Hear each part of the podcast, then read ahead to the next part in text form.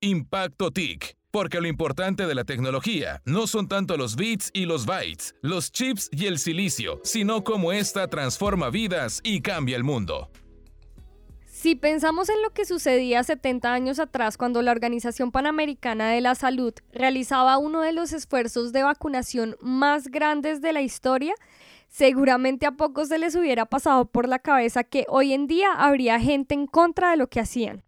En ese entonces se presentaban casi 50 millones de casos de viruela en el mundo cada año y su erradicación significó uno de los triunfos más grandes de la medicina moderna.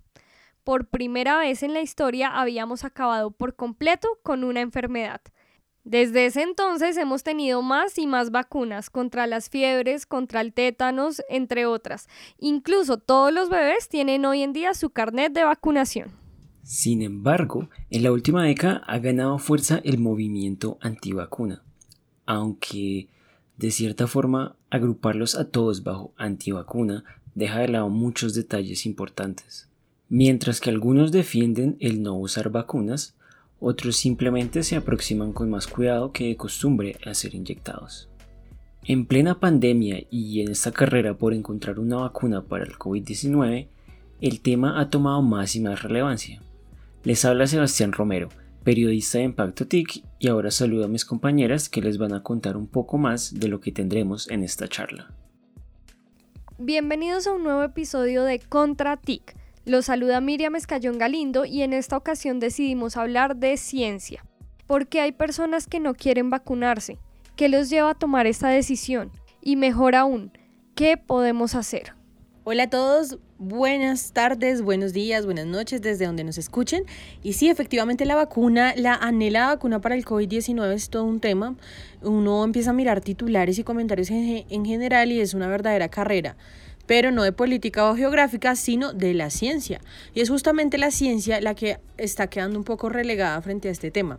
Hablan de la vacuna rusa, la vacuna china, de la vacuna de Oxford, pero estamos olvidando que lo que hay detrás de toda la final es ciencia. Entonces comienzan a salir barras bravas por la una o por la otra, pero aquí lo importante es que si una vacuna no cumple con los requisitos de seguridad y eficacia, no se permitirá su salida al mercado de ninguna manera. Es importante no dejar de lado la cultura científica para entender el por qué se hace lo que se hace. Desde que estalló la pandemia, lo que más se ha querido es la vacuna, por supuesto, y en todo lado y en todo el mundo. Y aunque algunos personajes salieron a decir cuándo la tendrían, lo cierto es que no eran científicos. Y por más que se quiera acelerar y meterle, mejor dicho, todo, todo el acelere, hay procesos que se deben cumplir independiente de la política o lo que sea. De hecho, nosotros en uno de los primeros especiales que lanzamos relacionados con el tema del COVID, lo pueden encontrar en impactotic.co, analizamos cuánto se podría tardar más o menos una salida de, de la vacuna teniendo en cuenta muchos aspectos, así que súper invitados a que lo revisen. Hola Luisa, Sebas, Miriam, un gusto estar otra vez con todos ustedes aquí y hola a las personas que se conectan con este cuarto episodio de Contratic. Les cuento que justamente me decía un amigo físico que la ciencia es un plato que se cocina lento. Y a nosotros aquí nos tomó tres episodios para animarnos a hablar de ciencia en Contratic. Y bueno, como justamente la C de ciencia es la letra de nuestro nombre que más nos falta fortalecer, para esta ocasión sumamos a una colega, comunicadora social y periodista. Ella es apasionada por la divulgación de ciencia y bueno, nos hemos cruzado en diferentes eventos de, divulgación de ciencia y para mí es un gusto tenerla aquí como invitada. Les hablo de Stephanie Hernández. Hola Stephanie, bienvenida. Muchísimas gracias Sandra por la invitación a este espacio de Contratic y un saludo muy grande a todos los oyentes que nos escuchan desde diferentes partes del mundo. Para mí es un honor acompañarlos en este episodio y pues la verdad que maravilla crear espacios donde se pueda hablar y discutir de temas de ciencia, controversias, difusión, divulgación. Bienvenida Stephanie, qué chévere que estés con nosotros hoy, qué chévere sumar esfuerzos, porque justamente en Impacto TIC siempre decimos que juntos podemos lograrlo y es de verdad, nosotros trabajamos de manera, de manera colaborativa con mucha gente y en ciencia realmente está todo por articular y por hacer. De hecho, como dato curioso, Stephanie se postuló para ser nuestra profe TIC a principios de 2020 y desde entonces hemos querido trabajar con ella. Pero bueno, ya, volvamos al tema de las vacunas. Esto ha pasado a ser un tema de ciencia a uno de política y nos hablan de la carrera de las vacunas. Hoy la verdad que todo este tema de la carrera de vacunas es bastante, bastante complicado y yo creo que es un tema delicado que para mí los medios todavía no han sabido manejar porque lo primero que mencionan es el país y el laboratorio que las tiene sin, sin medir pues realmente como eficacia, como procedimientos, como contexto, ¿no? Eh, el hecho de que pues por ahora hay por ahora pues eh, se hablan de cuatro especialmente eh, dos de Estados Unidos una en Inglaterra y una en Rusia son como las más pues como que las que las agencias más mencionan no en las agencias de noticias y yo considero que la guerra siempre ha estado ahí la guerra entre países sobre todo Estados Unidos y Rusia siempre ha estado ahí, ¿no? Los aliados, los que están, los enemigos, todo el cuento, como, como empezó en China, entonces empiezan a decir que fue, es una guerra del comunismo. o sea, hay mucha desinformación y al mismo tiempo eh, la guerra, desde la Guerra Fría, las cosas han seguido bastante fuertes entre ambos países y, y sobre todo también entre los aliados. La verdad es que, como decir quién la tiene primero, la tiene Rusia o la tiene Estados Unidos, eh, si es efectiva la de Estados Unidos o nos van a controlar con la de Rusia. Y esa es una, una situación que los medios tampoco han sabido manejar, porque si bien lo supieran, perfectamente nosotros no tendríamos que decir cuál es el país que la tiene, sino cuál es la efectividad, cuál es el contexto, eh, cuáles son las metodologías que se han utilizado en investigación. Eh, tendríamos otro tipo de conocimientos, no diríamos a ah, la de Estados Unidos o a ah, la de Rusia o ese tipo de temas. Hablaríamos un poco más de por qué unas las hacen con una metodología CRISPR o por qué es importante eh, la adición en el RNA. Hablaríamos de otros temas y otros significados que, que para mí, pues la verdad es que si no fuera problemas políticos ni ni realmente, o sea, como geopolíticos, yo creo que yo aún no podría hablar realmente que la ciencia es imparcial, ¿no? Pero en este momento lo que nos están dando a, entender es que las vacunas siguen siendo un asunto político, económico y de primeras potencias, ¿no? De que todavía somos primermundistas o tercermundistas y eso la verdad todavía se mella porque pues cuántas décadas han pasado ya y todavía seguimos como hablando de buenos y malos en este mundo, ¿no? Yo no sé, pero a uno le dicen vacunas y como que automáticamente se le viene a la cabeza, uno piensa pues en la jeringa, ¿no? En, el chuzón. Pero realmente, ¿qué son? Como esta no es nuestra área, le preguntamos a Andrea Navas Calixto, quien es química con maestría en estudios interdisciplinarios sobre desarrollo, quien además fue el líder regional de la Asociación Colombiana para el Avance de la Ciencia, ACAC, en el Cauca y es miembro de la Red de Gobernanza en Ciencia, Tecnología e Innovación. Andrea, ¿qué es una vacuna? Las vacunas son sustancias que le enseñan a tu cuerpo cómo defenderse cuando microorganismos como virus o bacterias lo invaden. Entonces las vacunas se insertan en el cuerpo. Es una cantidad muy pequeña, pero muy segura, de virus o bacterias que han sido debilitados o destruidos. Así, nuestro sistema inmunológico aprende a reconocer los virus y bacterias que nos atacan cuando estamos expuestos a su infección.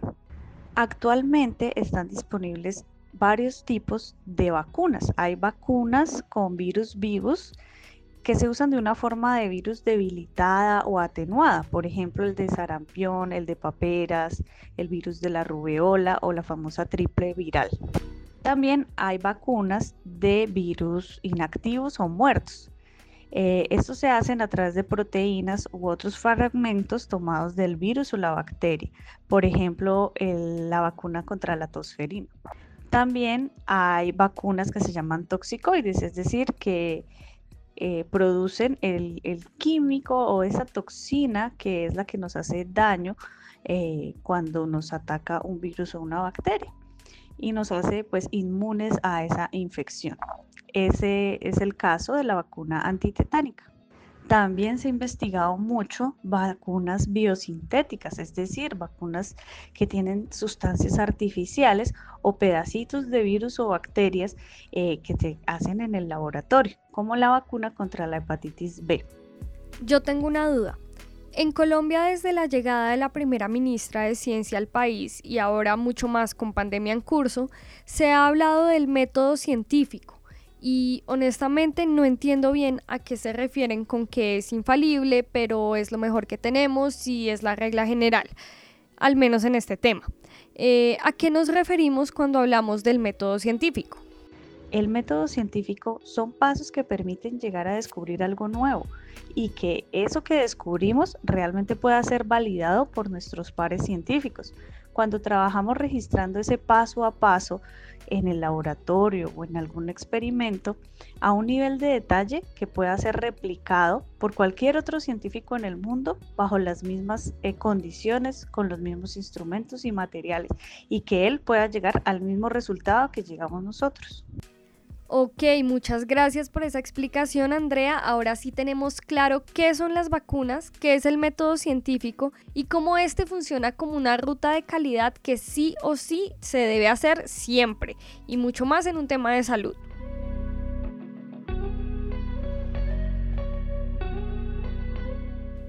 Aquí hay que hacer un llamado a diferentes actores, a medios de comunicación, a políticos y a las personas, a la comunidad en general calma y responsabilidad, porque comienzan a agarrarse de los trapitos sucios de uno y otro, se aprovechan de cuanta cosa haya para generar clics o para alimentar todo tipo de teoría conspirativa, negacionista o antivacuna, y al final del día la gente queda más confundida que antes.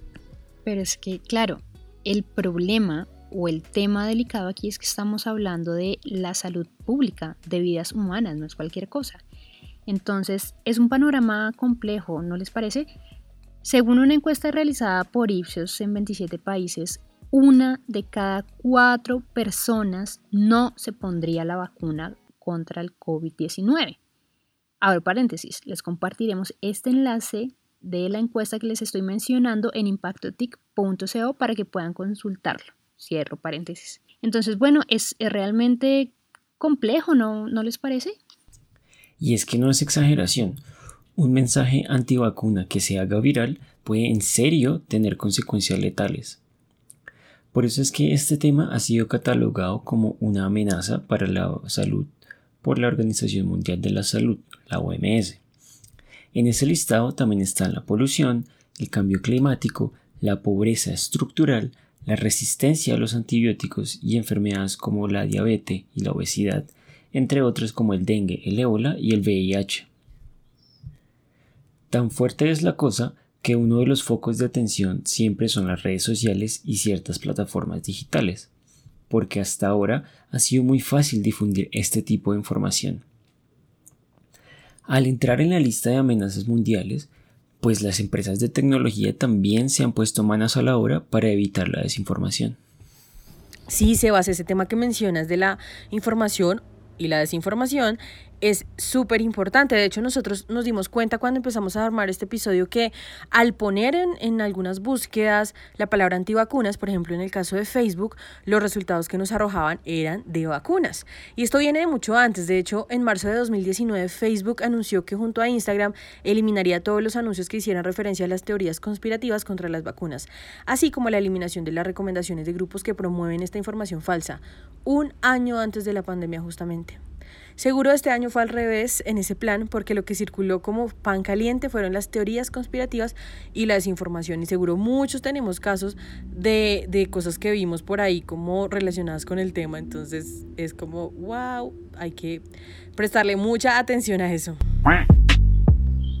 En Colombia tenemos algunos casos de movimientos antivacunas causados por la mala información, como la vez de la vacuna del virus del papiloma humano. Yo no sé si ustedes se acuerdan. Ahora nos acompaña Jimena Serrano Gil, presidente de la Asociación Colombiana de Periodismo y Comunicación de la Ciencia. A ella le preguntamos, ¿cómo afectan los movimientos antivacuna el desarrollo de las sociedades?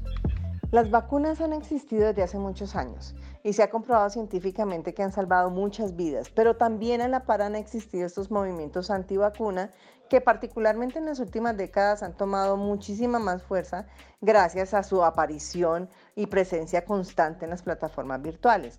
Así que las controversias que estos grupos generan llevan a que ciertas poblaciones no se vacunen y reaparezcan esas enfermedades que habían sido erradicadas o simplemente no se prevenga la transmisión y el desarrollo de nuevas enfermedades, lo cual efectivamente se convierte en un problema social y de salud pública.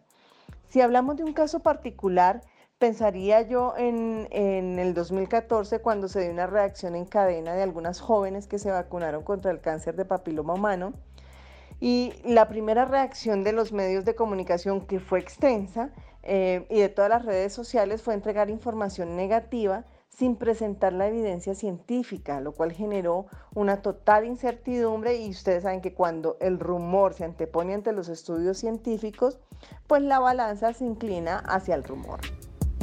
Muchas gracias Jimena. También me gustaría escuchar la opinión de nuestra invitada química Andrea Navas.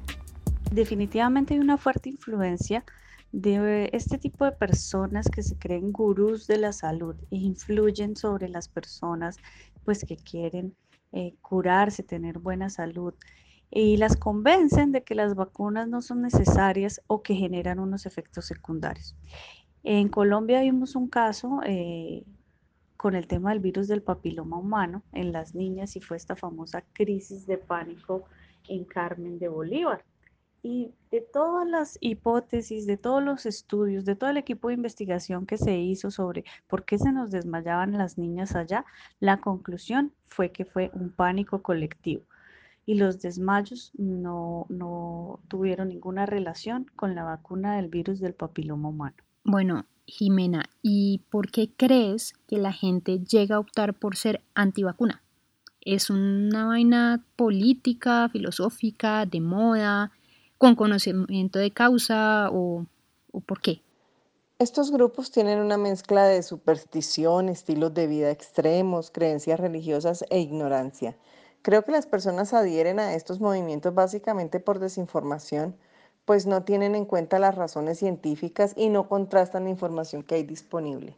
Pero específicamente con tema COVID-19, con tanta información y desinformación, con sus respectivas teorías conspirativas y demás, Jimena, una vez se consiga una vacuna efectiva, de hecho ya, bueno, hay varias, ¿no? ¿La vacunación será un reto? No tanto desde los aspectos económicos, sino sociales. ¿La gente va a querer vacunarse?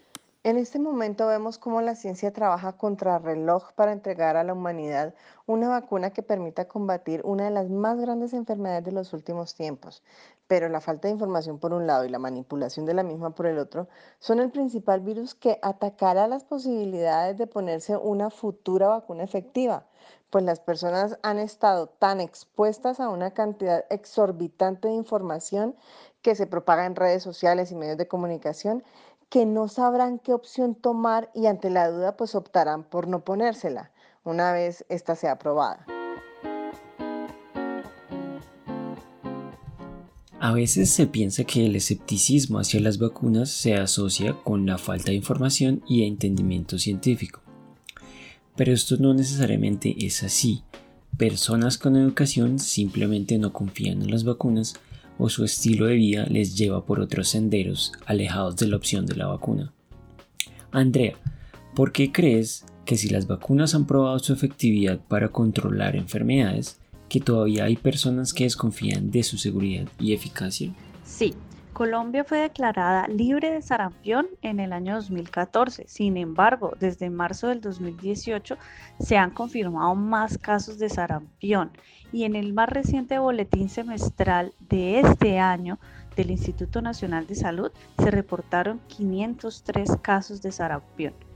Si bien la mayoría de las personas que sufren sarampión se curan de ella, en algunos casos puede generar importantes complicaciones que incluso llevan a la muerte. Jimena, ¿y qué relevancia tiene la divulgación científica en la creación de este tipo de movimientos? La relevancia no está en la creación, sino en la confrontación de argumentos de estos movimientos. Una apropiada divulgación de la ciencia entrega los argumentos y bases científicas que permitan a la opinión pública tomar decisiones informadas. Así que en este caso la divulgación de la ciencia será ese recurso diferenciador a la hora de velar por el bien común. Y será labor de los medios de comunicación, divulgadores y periodistas científicos democratizar ese conocimiento. No hablemos entonces de antivacunas, porque ellos seguramente ya tienen sus convicciones muy arraigadas. ¿Qué mensaje le enviarías a las personas que tienen dudas sobre si vacunarse o no? El mensaje que le enviaría a las personas que tienen dudas sobre vacunarse es que lean y escuchen información de fuentes verídicas. Hay muchísimos youtubers, conspiradores y es muy fácil llegar a esos contenidos falsos. Entonces tratemos de buscar un poco más allá. Por ejemplo, si les gusta ver videos de YouTube, pueden ir a las facultades de salud de las universidades, a los canales de los laboratorios de salud pública el canal de YouTube del Instituto Nacional de Salud, canales de periodismo científico y divulgación de la ciencia. Es allí donde están las explicaciones desde las fuentes validadas. Sin lugar a dudas, este tema seguirá siendo delicado, pero la invitación, al menos la nuestra, siempre es a dialogar y debatir dentro de un marco de respeto. Para este episodio, aunque no lo crean, estuvimos buscando a personas antivacunas, pero las personas que encontramos no se animaron a hablar. Y he aquí otra cuestión, ¿cómo tratar estos temas sin que se conviertan en una pelea entre grupos familiares o de amigos? ¿Qué dicen ustedes? ¿Cómo hablar con antivacunas sin que se arme la de Troya? Para mí, todo nace desde la actitud. Creo que debemos siempre buscar educar o enseñar más que imponer por más mal que creamos que está una persona, es importante darles el material para que ellos mismos puedan llegar a la conclusión correcta. Yo honestamente creo que todo es como de disposición y la intención con la que llegues a hablar del tema, ¿no? Como de abordar la conversación no pensando en que mi opinión es la única y verdadera o que voy a hacerte cambiar de opinión. Eso se me hace muy engreído y la gente lo percibe. Entonces, o cierra la puerta o entra en la misma dinámica y ahí se vuelve una pelea, ¿no? Entonces, bueno, teniendo una disposición de diálogo, hay algo que he aprendido mucho en tecnología y es que con los datos no se pelea, o es más difícil pelear, ¿no? Con los hechos no se pelea, entonces ahí viene otro reto, ¿de dónde saco esos datos? Eh, pues porque en este tema tan específico hay que tener mucho cuidado, ¿no? Entonces, si vamos a hablar de COVID, si vamos a hablar de vacunas, pues yo no voy a ir a buscar un político, no busco justamente científicos, pero a ciertos científicos, que ese es otro gran error, pensar que por tener el rótulo de científicos todos saben o son la persona más eh, ideal para hablar de este tema, ¿no? Pues una cosa es si hablo con un matemático o con un físico o con una bióloga o con una bacterióloga, inmunólogos, epidemiólogos y otros tantos biólogos que hemos conocido este año. Entonces, bueno, tener una buena disposición, una disposición muy abierta, como realmente dialogar, hacer una muy buena curación de, datos o selección de datos y argumentos, ¿no? Que eso te, te dan los argumentos, esa curación te da los argumentos. Me gustaría saber qué dice Stephanie. ¿Cómo tratar estos temas cuando parece que todas las personas son expertas? Eh, la verdad, con el respeto de mis colegas y de, toda la gente que, que me conoce, la verdad, esos temas a mí me encantan. Me encantan no porque yo crea en ellos, sino porque hay toda un, todo, un asunto de psicología, de lenguaje, de manejo que difícilmente puede conseguir la divulgación y no quiero ser eh, pesimista, pero realmente en este momento es muy difícil, muy difícil que, que se pueda llegar a una metodología adecuada para esos grupos, eh, voy a decirlo, grupos sectarios de, pseudociencias. En este caso de las antivacunas, te comento, he tenido la oportunidad de ver esos videos que, digamos, por así decirlo, te inducen a, creer que las antivacunas son lo mejor, o sea, ser antivacunas es lo mejor. Em, empiezan porque, pues bueno, te muestran el mundo caótico, te muestran eh, realmente una realidad que estamos viviendo actualmente, que es el problema ambiental. Entonces se muestran la ciudad llena de smog, que no puedes respirar, los ríos contaminados, ta, ta, ta. Y entonces, claro, tú empiezas a decir como, sí, eso es verdad. Y te empiezan a mostrar, pues claro, porque de una, de una afirmación verídica, alrededor hay como 20 que no lo son, que no son verídicas, eh, que no puedes eh, argumentar fácilmente, pero, pero están llenas de falacias y pero como hay una sola verdad, eh, puedes sentir fácilmente empatía con lo que dicen y puedes llegar a, a, a, sentirte identificado con, lo que, con la información que te dan. Entonces, claro, te convencen de una. O sea, si yo no fuera tan amante a, informarme científicamente, pues obviamente yo diría, sí, yo prefiero irme al campo y a vivir y a cultivar mis cosas y a, a no tomar agua del acueducto, sino agua del río y no, todo 100% natural, no fake. Em, entonces empiezan así. Y claro, ya no solo soy yo la que considero que eso es verdad, sino que encuentro que el vecino, encuentro la fuente que me dice sí, eh, sigue estos consejos, este, eh, o, eh, no sé, homeópata, yo qué sé, te empiezan a, a empezar a, a darte cuenta que no estás solo en este asunto, que hay una comunidad que te apoya. Te va a llegar un divulgador después a decirte que tienes que vacunarte. A ver, tú no te vas a vacunar Obvio que no, porque pues estás en una sociedad que te respalda, tu familia y entonces eh, todo eso es un asunto que la divulgación de la ciencia todavía no ha abarcado y es esa convicción psicológica para convencerte de, de que hombre tienes que separarte de ese grupo porque lo que están haciendo es al contrario, hacerte mal te están desinformando de, de, las cosas, no estás viendo con racionalidad la, la vida. Y todo eso también hace que, eh, y, y no solo eso también, sino que pertenecer a un grupo. Entonces, todos esos factores hacen que esas personas crean en eso. Entonces, lo peor que uno puede hacer como divulgador, como periodista, es burlarse de esos grupos sectarios, porque socialmente todos somos así. Lo que pasa es que unos más que otros. Entonces, burlarse de eso es como intentar decirle, no sé, a una persona, a un musulmán que deje de creer en Alá y que se vuelva ateo. Pero lo que me refiero es como que dejes de creer en algo y, y, y, haz lo que yo te digo. Eso jamás se puede hacer. Y eso es lo que a veces como divulgadores pretendemos hacer porque creemos que tenemos la razón, pero no entendemos la psicología ni la cultura detrás de todo lo que está pasando con estos grupos de pseudociencia. Ese es mi aporte desde, desde mi perspectiva, desde mi reflexión como comunicadora, porque lo que yo veo es que se burlan, se burlan mucho, dicen, no, es que esa gente es muy difícil de entender, es que para qué vas a meter, para qué vas a gastarle tiempo y, y tú te estás dando cuenta que las pseudociencias están creciendo de una manera exponencial precisamente por todos esos factores. Clave es convicción psicológica y no burlarse. Sabemos que este siempre será un debate y pues a quién creerle, información sí, pero cuál o de quién. Y ya Jimena Serrano nos hablaba de la propiedad de divulgación de la ciencia. Y esta es otra pata que le sale al gato. ¿Son los científicos quienes deben aprender de comunicación o si son los periodistas quienes debemos aprender de ciencia?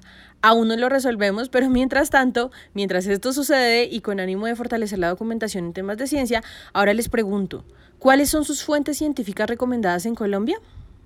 Yo creo que esa es la pregunta más difícil del podcast. bueno, la verdad es que a mí me gusta leer del espectador principalmente. O sea, yo lo primero que leo es el espectador respecto a temas de ciencia, así a nivel de, periodismo tradicional. Eh, ¿Por qué? Porque pues yo sé que Pablo Correa hace un trabajo muy bueno y yo sé que es una persona, tras de que profesionalmente tiene experiencia, eh, ha estudiado y ha realizado eh, cursos y, especializaciones en el tema de, periodismo de científico, ¿no?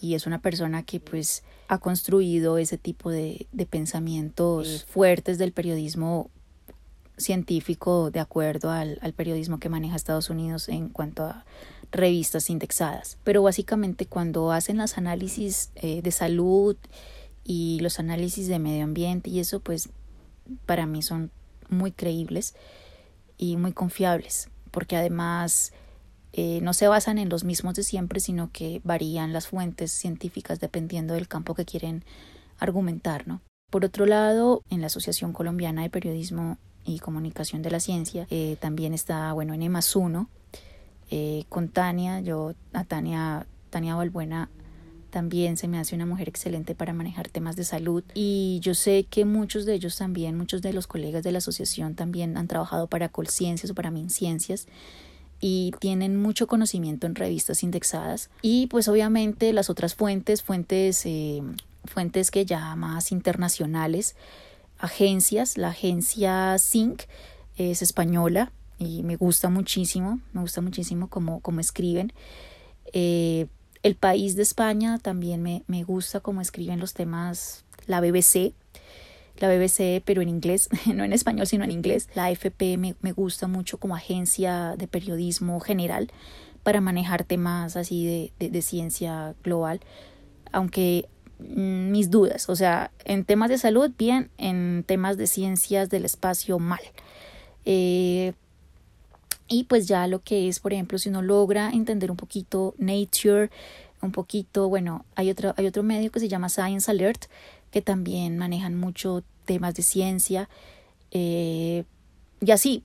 Y realmente una sola fuente que yo te diga, no, no hay. tienes que, que tener muchas y a partir de, de, esa lectura de muchas, ahí sí ya sacas tu propia conclusión. Es como de mí se, se, ríen mucho porque yo tengo cuatro aplicaciones de, de, ¿qué? de, de meteorología en mi celular. Y cuando quiero mirar el estado del clima, no miro una, miro las cuatro y de ahí saco mi conclusión. Y realmente me ha salido más acertada que mirar una, solo una. Es bastante gracioso, pero, pero es verdad, porque es que la, ciencia es así. La ciencia no es eh, una razón absoluta, sino que son muchos científicos que logran conclusiones que cuando se asemejan y hay un porcentaje eh, más aprobatorio en esa semejanza es cuando tú dices, ahí es la, la razón de la ciencia. Sin duda en el tema de vacunas y de epidemiología en Colombia tenemos investigadoras de muy alto rango como Zulma Cucunúa, Gabriela Delgado y también el investigador Luis Jorge Hernández. También en un lenguaje cotidiano podemos eh, revisar artículos en la revista Pesquisa Javeriana, los videos de Ciencia Café para su merced, eh, los canales eh, N más 1, el canal Mi Canal 4.0 y por supuesto Impacto TIC. También hay un portal de noticias científicas que me gusta mucho que se llama scidev.net.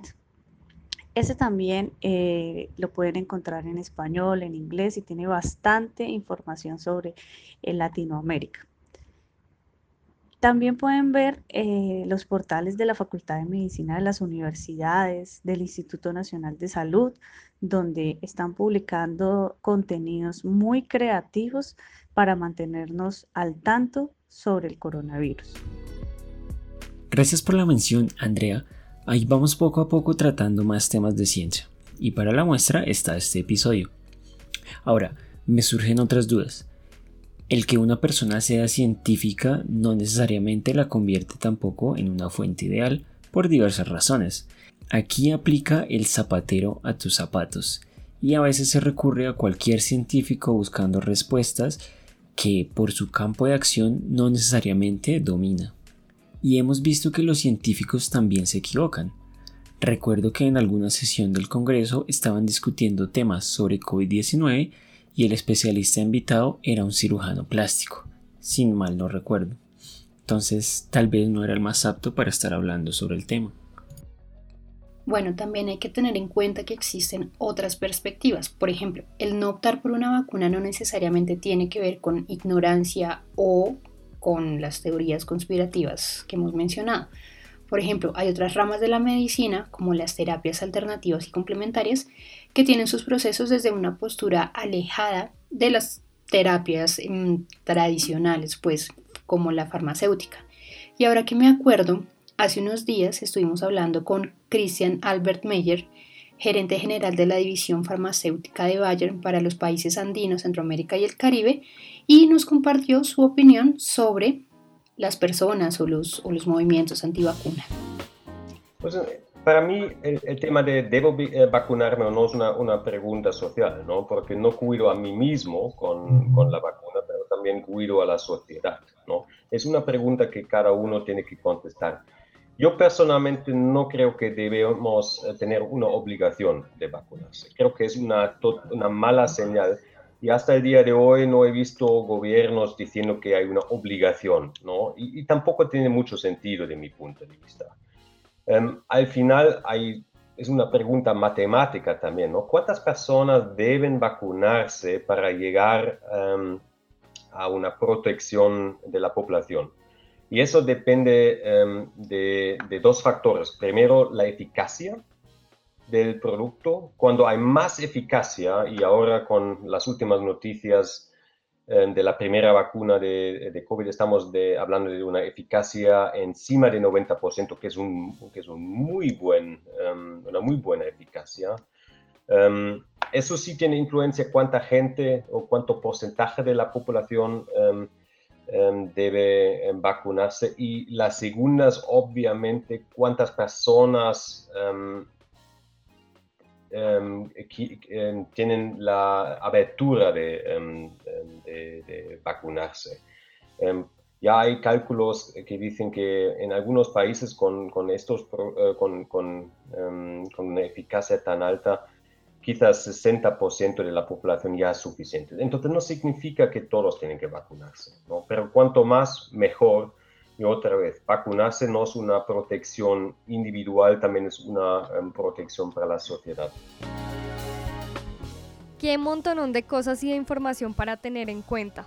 Ahora la pregunta es, ¿por qué si las vacunas han probado su efectividad para controlar enfermedades, aún hay personas que desconfían de su seguridad y eficacia? ¿El problema estará en la confianza?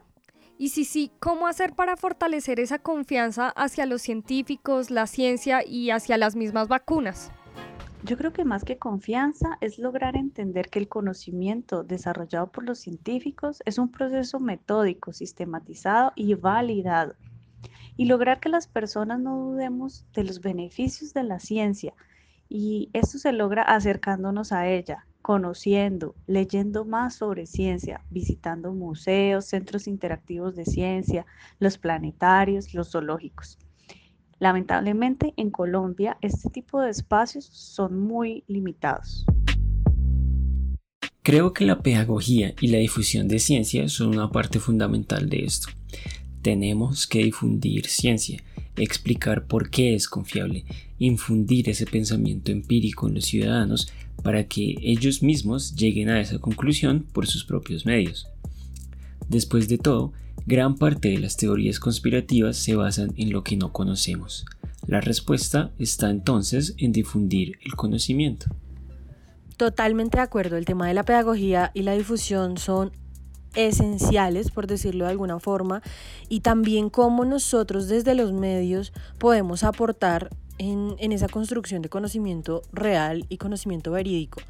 Creo que ahí está como la clave de, mm, de este tema y hay una cosa que también tiene mucho que ver con lo que hemos hablado de pronto en algunos episodios o bueno, en general en Impacto TIC y es el tema de las noticias falsas y cómo nosotros como ciudadanos y desde nuestra desde nuestro escritorio y nuestro computador y nuestro teléfono móvil podemos empezar a evitar que se divulgue esas teorías conspirativas y esa información falsa y más bien promover las fuentes que son verídicas y promover los diálogos con argumentos. Creo que ahí está entonces la clave de, de este tema. Totalmente de acuerdo con Luisa y con Sebas. Pienso que en este momento en el que la humanidad está pasando por esta situación tan complicada, no debemos basarnos en fuentes que no tienen ninguna validez como lo son las cadenas de WhatsApp o las teorías conspirativas. Mm, yo creo que es momento de confiar en la ciencia y esto solo podemos lograrlo informándonos. Ese es nuestro deber como ciudadanos, buscar esas fuentes confiables que además hay muchísimas, como ya las mencionó Stephanie y Andrea, y también hoy en día existen muchas herramientas que nos pueden ayudar con esa tarea si se saben utilizar de manera adecuada. Y bueno, seguimos avanzando y yo creo que otra vez nos estamos pasando de tiempo, pero bueno, es el primer episodio dedicado a la ciencia y esta va a ser nuestra excusa entonces. Además, como las invitadas que tuvimos hoy, pues valía mucho la pena abordar diferentes puntos de vista. Stephanie, muchas gracias por acompañarnos y antes de despedirnos, cuéntale a quienes nos escuchan dónde te podemos encontrar para seguir tu trabajo de divulgación. No, la verdad que muchísimas, muchísimas gracias por este espacio, por invitarme sobre todo. Muchísimas gracias a Contratic por querer poner mi voz en, este podcast. La verdad que me siento muy contenta eh, poderles eh, compartir mis experiencias, mis reflexiones, mis puntos de vista, mis todo.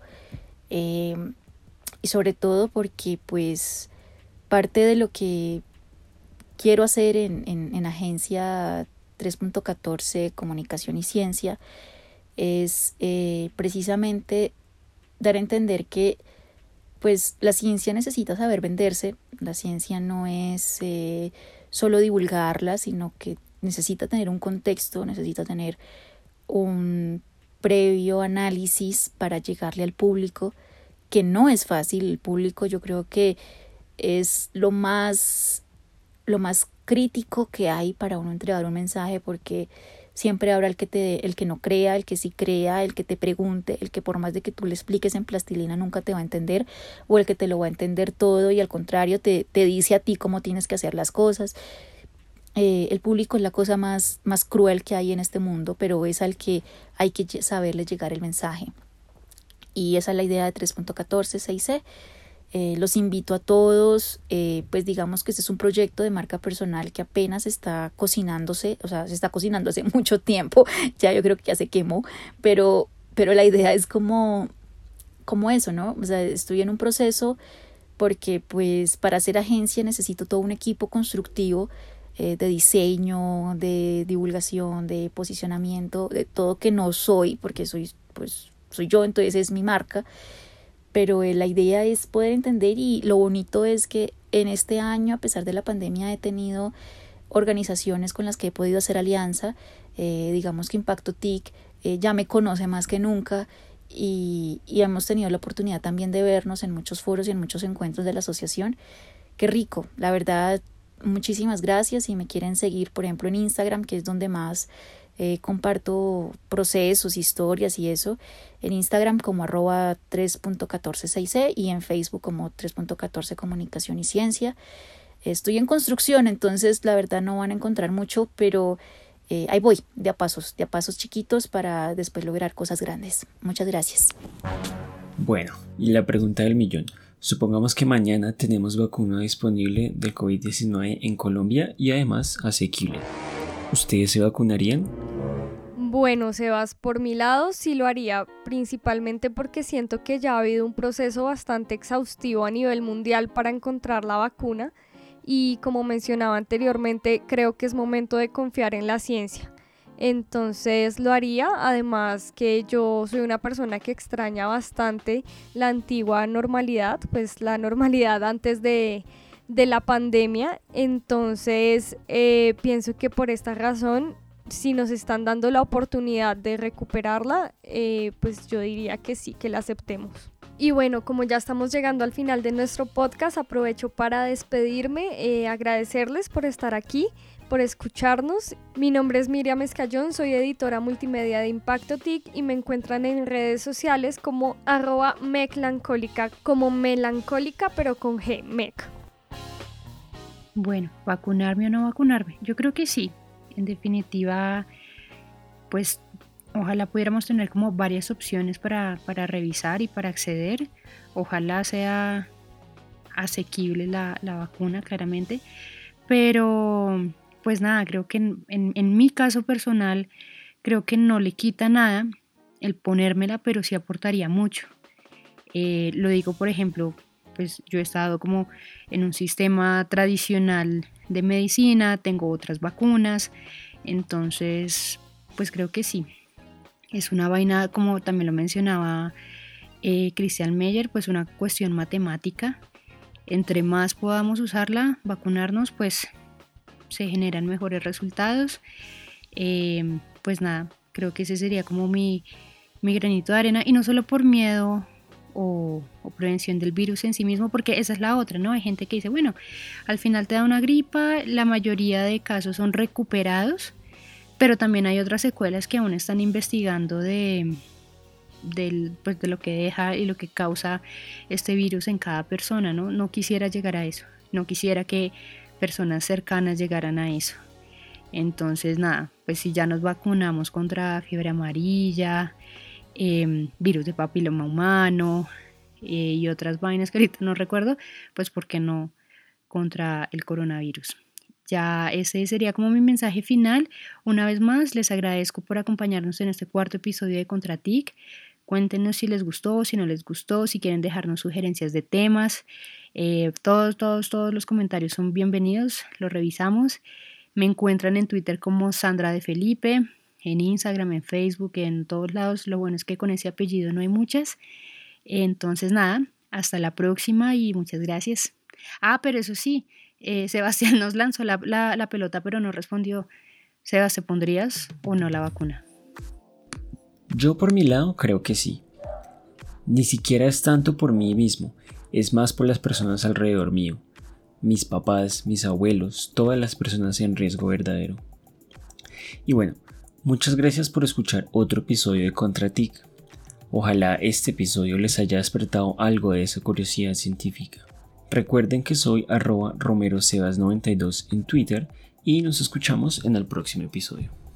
Por supuesto que me vacunaría, sin lugar a dudas y sin pensarlo, porque pues estamos hablando de ciencia justamente en este capítulo y sabemos todo lo que hay detrás de un proceso de, de una vacuna. Entonces, claro, hay que confiar en la ciencia o si no, pues no estamos haciendo nada. Entonces, ese es mi mensaje final.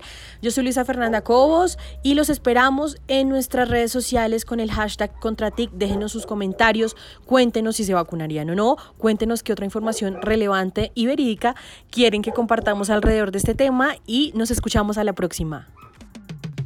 Impacto TIC, porque lo importante de la tecnología no son tanto los bits y los bytes, los chips y el silicio, sino cómo esta transforma vidas y cambia el mundo.